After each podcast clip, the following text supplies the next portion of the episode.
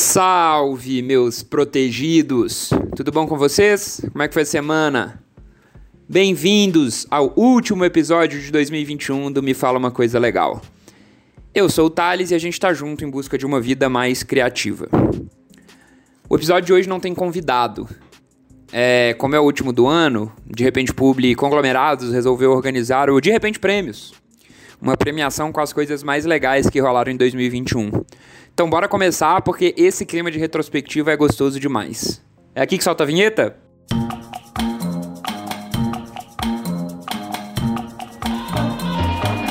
Me fala uma coisa legal. Para começo de conversa, é importante falar que De Repente Prêmios é uma premiação séria, uma premiação sensata, que por isso a gente tem regras, tá? E a gente vai esclarecer essas regras aqui. A gente está falando de é, quatro categorias: livros, filmes, séries e, claro, podcasts. Em cada categoria a gente tem cinco indicados e o vencedor é escolhido de maneira completamente arbitrária, através de uma votação feita comigo e com a Regi DJ. Estão preparados? Então bora lá, começando pela categoria de livros. Comecei 2021 com uma meta de ler 20 livros. Eu queria compartilhar com vocês que enquanto eu estou gravando aqui já foram 16 e faltam 10 dias para o ano acabar. Então, provavelmente eu não vou conseguir a, é, cumprir a meta. O que nos leva a admitir a beleza da frase: não vamos estabelecer uma meta, vamos atingir a meta. Quando a gente atingir a meta, a gente dobra a meta, tá? Mas eu li algumas coisas bem legais esse ano e antes de entrar nos indicados, eu acho que é válido falar do Goodreads. Não sei se você conhece, mas o Goodreads é um aplicativo de leitura que pode ajudar muito a selecionar os livros que você ainda quer ler, conhecer livros novos. Foi lá, inclusive, que eu estabeleci essa minha meta é, de leitura no ano e pude ir vendo o meu progresso. É, os indicados na categoria livros são número 1, um, Eleven Rings. Eleven Rings é um livro escrito pelo Phil Jackson, que além de atleta, ele foi treinador do Chicago Bulls e dos Lakers. E ele treinou o Jordan no Chicago Bulls e o Kobe nos Lakers, entre outros craques, né? E o nome é uma alusão com os 11 títulos da NBA que o Phil ganhou. Eu não sei se você sabe, mas o anel de campeão é um dos grandes símbolos da NBA. Quando você é campeão da temporada, né? É, os jogadores, cada um recebe um anel, tem uma cerimônia de premiação e é um negócio super legal. O livro, ele não é válido só para os apaixonados por NBA, embora se você curte NBA, você vá curtir muito o livro. Mas ele fala também muito sobre liderança e sobre como é que se faz para liderar gênios do esporte como o Jordan, o Scottie Pippen, o Kobe Bryant, Shaquille O'Neal, entre outros tantos. A gente falou dele, inclusive, aqui num papo com o André Iorio. É, a gente conversou um pouquinho sobre liderança e esse foi um dos livros que mais me chamou a atenção sobre o tema. Livrão. Bora pro segundo. Quatro compromissos. É, Os Quatro Compromissos, um livro escrito pelo Dom Miguel Ruiz, conta os quatro é, principais pontos da filosofia tolteca para uma vida mais harmoniosa. Os toltecas foram um povo pré-colombiano, de acordo com a Wikipédia, reconhecido pela cultura e pela sabedoria. E aí eles viveram ali é, na região e ali um pouquinho próximo do México antes dos Incas e dos Maias. E o Dom Miguel Ruiz, ele é descendente tolteca e ele escreveu esse livro com quatro pontos que parecem muito simples, mas são muito difíceis na verdade, mas que te ajudam a ter uma vida mais harmoniosa. Esse livro chegou até mim em um artigo que eu li no, no Medium. Medium? Qual é a pronúncia certa? Red DJ? Enfim. E aí eu resolvi testar, é um livro muito curto e muito, muito bom, me surpreendeu bastante. É, li rapidinho, mas ele fica com a gente assim por muito tempo. Livro número 3, Sociedade do Cansaço. A gente já falou um pouco é, desse livro na primeira temporada do Me Fala Uma Coisa Legal. Ele foi escrito pelo Byung-Chul Han. E Sociedade do Cansaço aborda a vida na nossa sociedade pautada muito pela produtividade, pelo desempenho. E essa, esse rolê que a gente tem que a gente vê muito de romantizar, endeusar um pouco aquele trabalho em excesso, né? Quem trabalha demais e descansa de menos. O que acaba provocando uma sociedade cansada. Tá todo mundo cansado esse livro é, na minha visão, fundamental para todo mundo que está no meio corporativo e mesmo se você não tiver, mas assim, se você tiver, acho que vale uma, uma leitura atenta e uma reflexão, porque ele é realmente muito bom. O quarto é um livro que chama You're Not Listening, em tradução do De repente publi Escola de Idiomas Traduções, Você Não Está Ouvindo. É, e esse é um livro da Kate Murphy, que me chamou a atenção porque ele fala sobre algo que a gente nem sempre presta atenção, que é o nosso poder de escuta. É, em linhas gerais, o que a Kate fala é que a gente está tão ansioso para poder falar, para poder expressar nossa opinião, que a gente vive se interrompendo, interrompendo uns aos outros. Muito mais preocupado em botar para fora o que a gente está pensando do que em realmente ouvir o que o outro tem a dizer. E a Kate fala muito do poder de escuta não só nos nossos relacionamentos, namoro, amigos, família, enfim, mas também no nosso trabalho, inclusive grandes negociações é, que vão adiante pelo poder das duas partes se escutarem ou que não vão, fracassam pela falha de uma pessoa, uma parte escutar a outra. Esse eu também achei um livraço e vale muito a pena você ler. E o quinto livro foi também um dos últimos livros que eu li esse ano, chama Amor pelas Coisas Imperfeitas, e é um livro do Raimin Somin, que é monge e professor e também escreveu um livro que é super sucesso, que chama As Coisas que Você Só Vê Quando Desacelera. E é mais um desses livros curtos que tem um impacto gigante. O grande lance dele é como é que a gente pode aprender a lidar com a imperfeição e a amar a nossa imperfeição. Eu gosto especialmente desse livro porque, assim como a Sociedade do Cansaço, ele veio para mim um momento de muita cobrança interna por produtividade, por resultado no trabalho, por performance, por desempenho profissional, assim. E o grande lance aqui é que, embora a gente sempre se cobre perfeição, a gente nunca vai ser perfeito, né? Então, será que não é melhor a gente abraçar esse imperfeito, essas coisas imperfeitas e aprender a amá-lo? É um livro bem massa, bem reflexivo e fica a dica. Bora pro vencedor? Rufem os tambores! Vencedor é o Quatro Compromissos. É, acho que o lance desse livro é que ele é um guia de vida, assim como o Amor pelas Coisas Imperfeitas, que eu falei agora. Foi um livro que me fez repensar bastante coisa de como eu vivo minha vida. E eu tento aplicar esses aprendizados para que no fim a gente tenha uma vida mais harmoniosa. Então é um livro que a gente precisa ler, reler, relembrar e que de um jeito ou de outro parece que vai sempre fazer sentido. Então, parabéns aí aos toltecas que estão sempre ouvindo a gente aí com grande sabedoria e cultura. Bora falar de filme? Indicados cinco melhores filmes. É, esses filmes não são de 2021, mas merecem aqui destaque, tá? Número 1, um, Sharknado. Número 2, Sharknado 2, A Segunda Onda. Número 3, Sharknado 3, Oh Não. Número 4, Sharknado 4, Corra para o Quarto. Percebe o trocadilho aqui, né? 4, Corra para o Quarto, porque é o quarto filme. E número 5, Sharknado 5, Voracidade Global. Vencedor, Sharknado. Muita festa pro Sharknado. É, é talvez tenha sido a categoria mais difícil, porque cada filme tem ali sua especificidade, especificidade, particularidade, seu roteiro, pontos fortes, pontos mais fortes do que os primeiros pontos fortes. Então realmente não foi fácil. Mas eu escolhi Sharknado aqui pela originalidade, né? Pela confiança criativa. A gente já falou aqui da lei da, da confiança criativa do Sharknado, a teoria. É, e aí, um detalhezinho para vocês aí, eu tava olhando o Wikipedia sobre Sharknado, porque acho que todo mundo deveria fazer isso. Nenhum filme do Sharknado ultrapassou o orçamento de um milhão de dólares, mas juntos eles faturaram mais de 750 milhões de dólares, tá? Então, fiquem com essa. Parabéns ao Sharknado, não só pelo prêmio, mas por tudo. Bora para séries?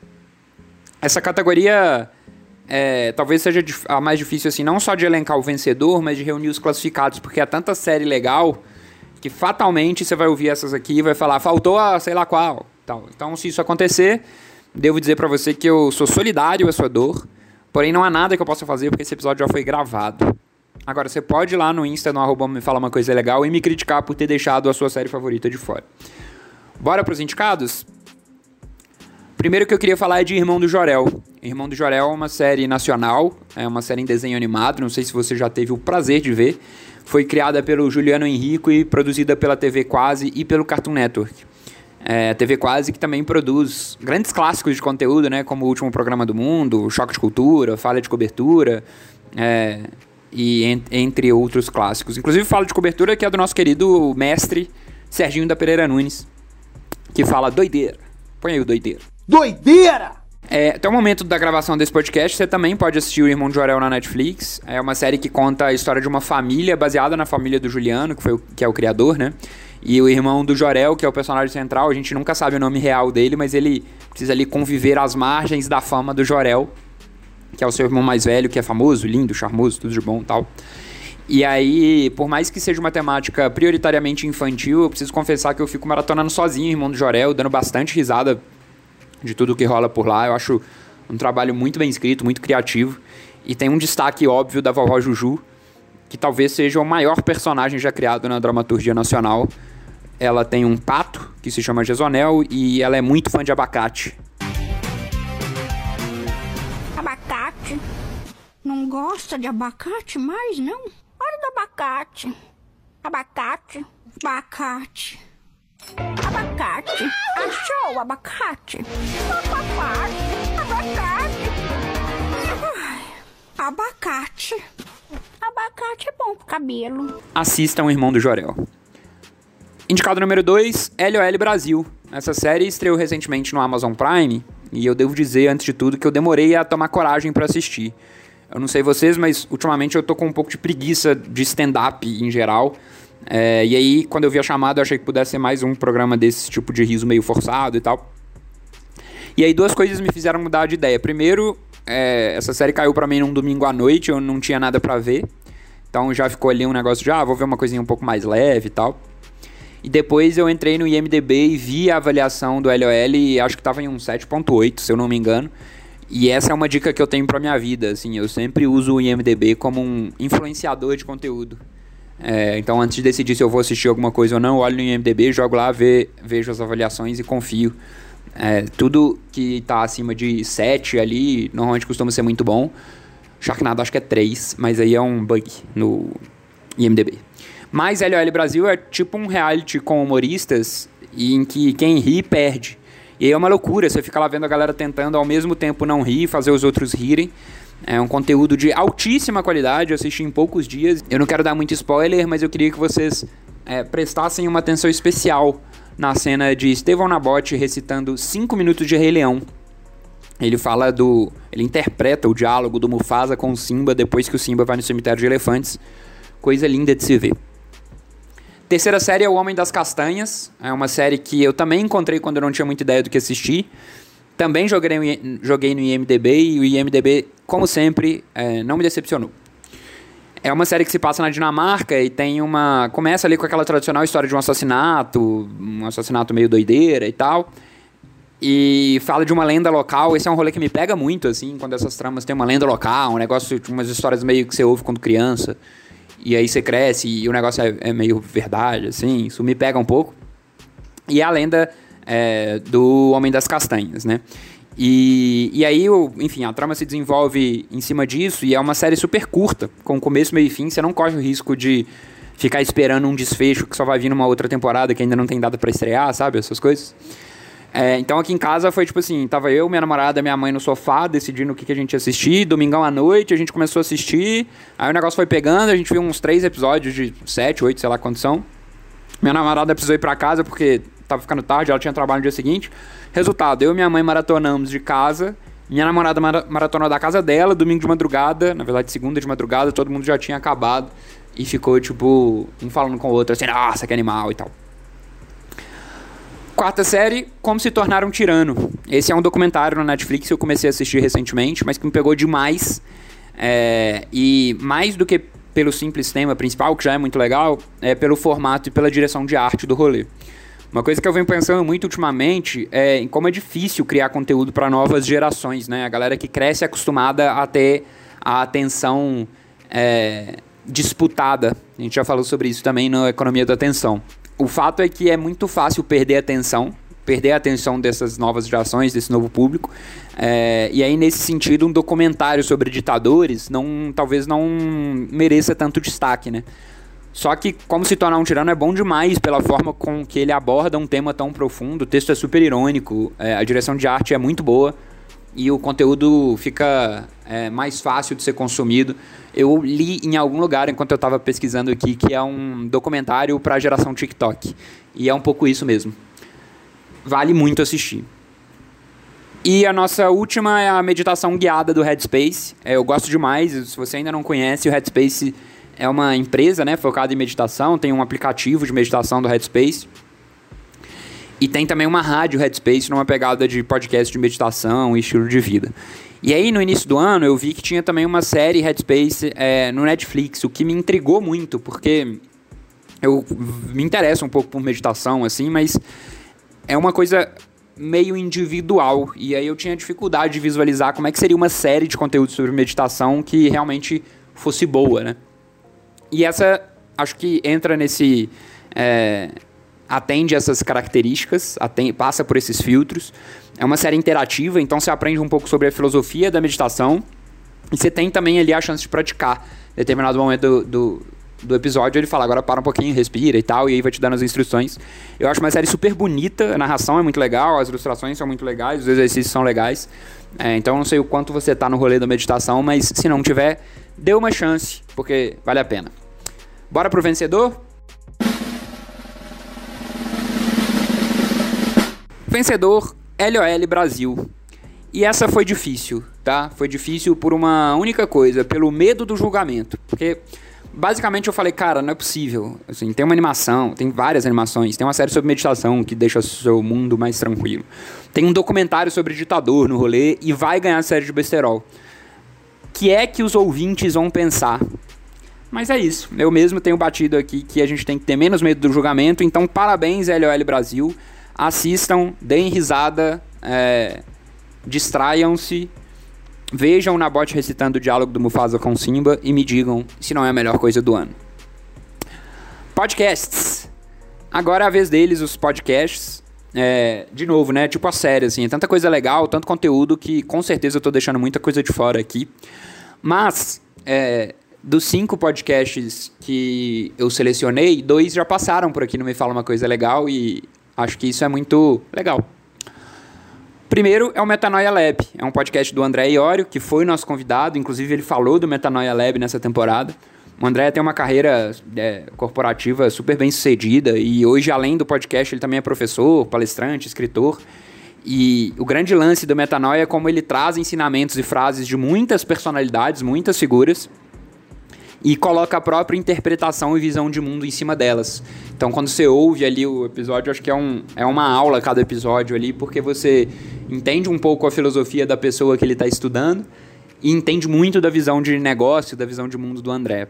Muito difícil escutar um episódio ruim do Metanoia, eu ainda não conheço. Se você conhecer, guarde para você.